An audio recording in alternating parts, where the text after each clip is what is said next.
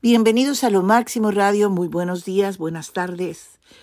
Sin duda, una de las noticias que está cubriendo todos los titulares de los periódicos, revistas y noticieros es que Israel intensificó sus bombardeos sobre objetivos de la franja de Gaza.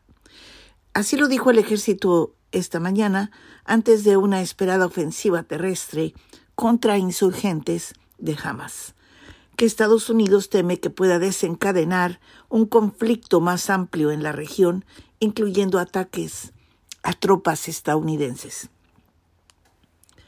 El recrudecimiento de los ataques y el rápido aumento de la muerte en Gaza se produjeron luego de que Hamas liberó a dos ancianas israelíes que estaban entre los cientos de rehenes capturados durante su devastador asalto el 7 de octubre contra localidades al sur de Israel. En plena oleada de actividad diplomática en Israel desde el inicio de la guerra, el presidente de Francia, Emmanuel Macron, llegó a Tel Aviv el martes, donde se vio con familiares de otros retenidos en Gaza antes de reunirse con altos cargos israelíes. Los 2.3 millones de habitantes de Gaza se han quedado sin comida, agua y medicamentos desde que Israel selló el territorio luego del ataque. Un tercer pequeño convoy de ayuda contra el, enclave el lunes, o sea, el día de ayer, con una pequeña fracción de la carga, los grupos de ayuda humanitaria que consideran sumamente necesaria.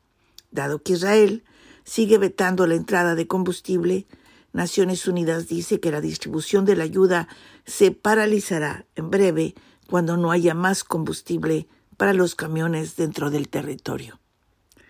Los hospitales, desbordados por la cantidad de heridos, tienen problemas para mantener en funcionamiento los generadores que alimentan equipos médicos vitales y las incubadoras para los bebés prematuros. Las dos rehenes liberadas, Yochikever Lefshit, de 85 años, y Nurit Cooper, de 79, salieron de Gaza por el paso fronterizo de Rafa hacia Egipto, donde las subieron a ambulancias, según las imágenes mostradas por la televisión egipcia, y las mujeres, junto a sus esposos, fueron sacadas de sus viviendas en el kibbutz de Nir Oz, cerca de la frontera Gazati, sus esposos de 83 y 84 años no fueron liberados. Aunque no puedo expresar con palabras el alivio que siento al saber que está a salvo, sigo centrada en lograr la liberación de mi padre y de todas esas alrededor de 200 personas inocentes que siguen retenidas en Gaza, afirmó la hija de Lipschitz. Sharone en un comunicado. Las mujeres quedaron libres. Días después de una mujer estadounidense y su hija adolescente, se cree que Hamas y otros insurgentes de la franja tomaron a unas 220 personas como rehenes, incluyendo una cifra no confirmada de ciudadanos extranjeros y con doble nacionalidad. Los combates han dejado más de 1.400 fallecidos en Israel, en su mayoría civiles asesinados durante el asalto inicial de Hamas y más de 5.000 palestinos, entre los que hay unos 200 menores, aproximadamente 2.000 menores y alrededor de 1.100 mujeres han perdido la vida. Y según los datos del Ministerio de Salud, controlado por Hamas, esto incluye el polémico balance de una explosión en un hospital la semana pasada. La cifra se ha incrementado rápidamente en los últimos días y el ministerio reportó 436 decesos más en las últimas 24 horas.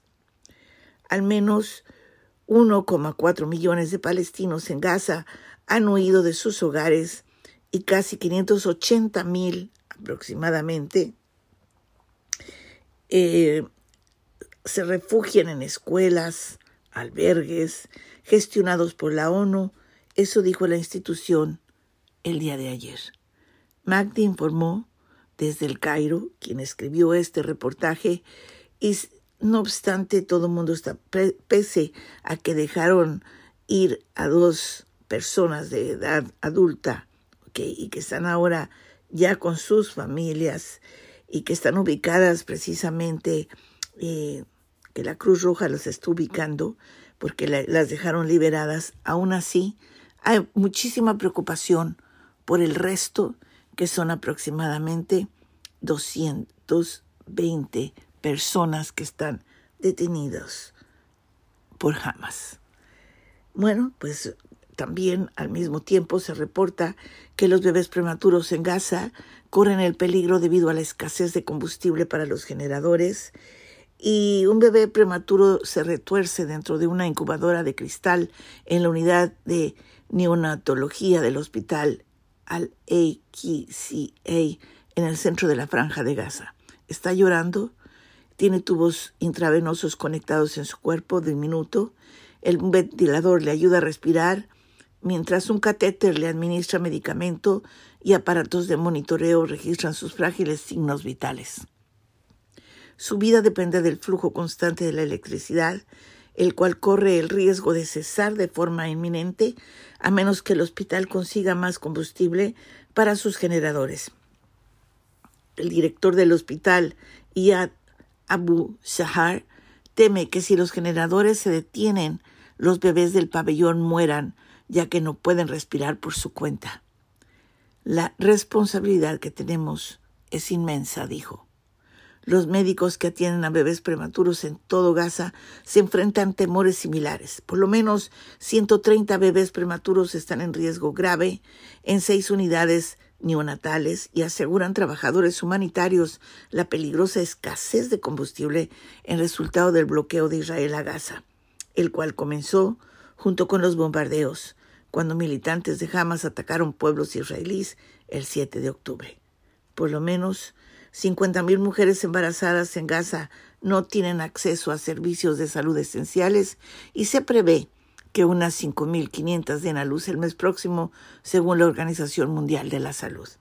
Por lo menos siete de los cuales casi 30 hospitales se han visto obligados a cerrar debido a los daños ocasionados por los incesantes ataques de Israel y la falta de electricidad, agua y otros suministros. Los médicos en los hospitales que siguen funcionando dicen que están al límite. La Agencia de las Naciones Unidas para los Refugiados de Palestina en Oriente Medio dijo el domingo que tiene combustible suficiente para cubrir tres días de necesidades urgentes. El mundo no puede quedarse simplemente con los brazos cruzados mientras estos bebés son asesinados por el asedio a Gaza. La inacción implica una sentencia de muerte para estos bebés. Así lo dijo Melanie Ward, directora ejecutiva del grupo de asistencia médica Aid for Palestinos. Ninguno de los 20 camiones con ayuda humanitaria que entraron a Gaza el sábado, los primeros desde que se impuso el sitio, contenía combustible, pues Israel teme que vaya a parar a manos de Hamas. El suministro limitado de combustible dentro de Gaza se destinó a los generadores de los hospitales. Siete camiones cisterna cargaron combustible desde una bodega de la ONU en el lado de Gaza de la frontera, pero no quedó claro si estaba destinado para los hospitales. Sin embargo, a la larga se agotará si no nos permiten la entrada de más. Tariq Yacerevic, un vocero de la OMS, dijo que se requieren 150 mil litros, 40 mil aproximadamente galones de combustible para brindar servicios básicos en los cinco hospitales principales de Gaza. Abu Sahar le preocupa cuánto podrán resistir sus instalaciones. Si el generador se detiene, que es lo que prevemos que ocurra en las siguientes horas debido a la alta demanda de los distintos departamentos del hospital, las incubadoras de la unidad de cuidados intensivos estarán en una situación absolutamente crítica aseveró. Guillemette Thomas, coordinadora médica de Médicos Sin Fronteras en los territorios palestinos, dijo que algunos de los bebés podrían morir en el curso de horas y otros en cuestión de días si no reciben el cuidado y los medicamentos especiales que se necesitan con urgencia. Es un hecho que estos bebés están en peligro, declaró a The Associated Press. Es una verdadera emergencia atender a estos bebés, al igual que es una emergencia atender a la población de Gaza, que sufre por estos bombardeos en las últimas dos semanas. El hospital debe atender a pacientes del norte y el centro de Gaza, ya que varios hospitales están totalmente cerrados, dijo, por lo que está operando a más del doble de su capacidad. Esto también sobrecarga el uso de la electricidad de por sí ya limitada. Nesma El Ahad llevó a su hija recién nacida al hospital desde el campamento de Nuseirat, a donde tuvo que desplazarse recientemente desde el norte de Gaza debido a que sufrió, sufrió una falta de oxígeno y dolor extremo, explicó. La niña nació hace tres días, pero pronto desarrolló complicaciones. El hospital no tiene suministros, dijo Al-Aqsa. Tenemos que si la situación empeora, no quedará ningún medicamento para atender a nuestros hijos. Los problemas se agravan debido al agua sucia que muchos se han visto obligados a utilizar desde que Israel desconectó el suministro de agua. Abu Zahar dice que las madres están mezclando fórmula para bebés con agua contaminada para alimentarlos, lo cual ha contribuido al aumento de casos críticos en la unidad. En el hospital Al-Auda, un hospital privado, en el campamento de Jabalai, en el norte, casi a diario nacen 50 bebés, dijo el director del hospital, Hamed Mahana. La institución recibió una orden de las Fuerzas Armadas israelíes para que fuese evacuada, pero siguió trabajando. La situación es trágica en todo sentido, aseguró. Tenemos un déficit enorme de medicamentos de emergencia y anestesia, así como de otros suministros médicos. Para reaccionar a los escasos suministros, Muhana dijo que se cancelaron todas las operaciones programadas y el hospital dedicó todos sus recursos a atender emergencias y nacimientos. Los casos neonatales complejos se, se envían al AXA. Alauda tiene suficiente combustible para cuatro días, como mucho, dijo Mohana. Hemos apelado muchas instituciones internacionales a la Organización Mundial de la Salud para que envíen combustible a los hospitales. Pero hasta ahora ha sido en vano, lamentó. Thomas dijo que hay mujeres que han dado a luz en las escuelas gestionadas por la ONU, en la que se han refugiado docenas de miles de personas. Estas mujeres están en peligro y los bebés están en peligro ahora mismo. Y recalcó, es una situación verdaderamente crítica. Pues esperamos que esto, estas son las últimas noticias que han llegado desde Israel y Gaza. Es muy lamentable lo que está sucediendo. Esperemos que muy pronto se solucionen las cosas. Y bueno, hay una escasez también aquí en Estados Unidos de encontrar vacunas contra el COVID para niños pequeños. No obstante, eh, pues el 12 de septiembre los Centros para el Control y Prevención de Enfermedades CDC recomendaron la siguiente ronda de vacunas contra COVID para todas las personas desde los seis meses en adelante. Esta dosis iba a estar disponible en unos días en farmacias y consultorios médicos de todo el país. No obstante, ah, para más de un mes después, las versiones pediátricas de las nuevas vacunas contra COVID para niños de 6 meses a 11 años sigue siendo difícil de encontrar.